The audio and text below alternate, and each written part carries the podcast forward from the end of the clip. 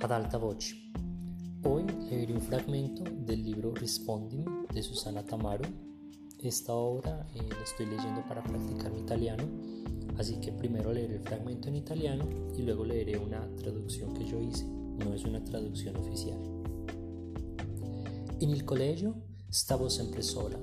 Ogni tanto qualche suora mi prendeva da parte e diceva non va bene isolarsi, poi vengono le tristezze.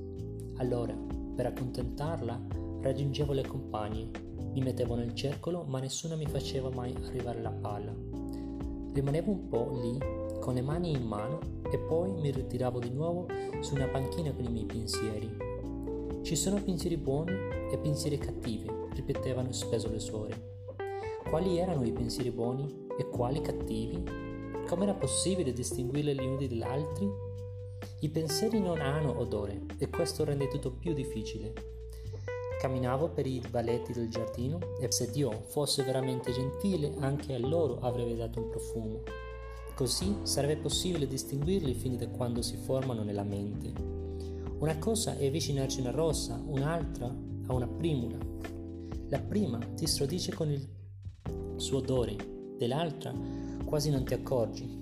Allo stesso modo, i pensieri cattivi dovrebbero avere un odore forte, disgustoso, di caca o di pesce marcio ad esempio, e quelli buoni invece un profumo morbido, affettoso, odore di vaniglia o di cioccolato.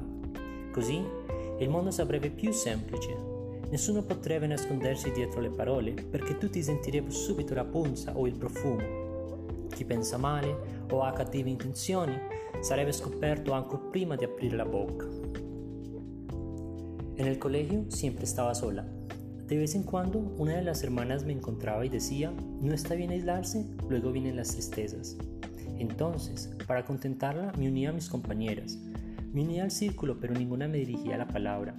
Me quedaba yo un rato, con las manos juntas, y luego me retiraba de nuevo a una banca con mis pensamientos. Existen pensamientos buenos y pensamientos malos, repetían constantemente las hermanas. ¿Cuáles eran los pensamientos buenos y cuáles los malos? Los pensamientos no tienen olor y esto hace todo más difícil. Caminaba por los senderos del jardín y pensaba, si Dios fuera verdaderamente bueno, también les habría dado un aroma.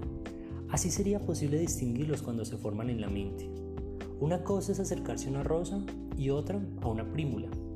La primera te hostiga con su olor, la otra ni la ves.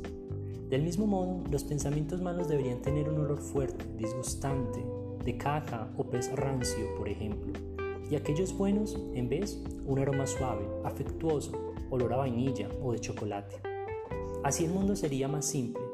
Nadie podría esconderse en las palabras porque todos sentirían inmediatamente el hedor o el aroma.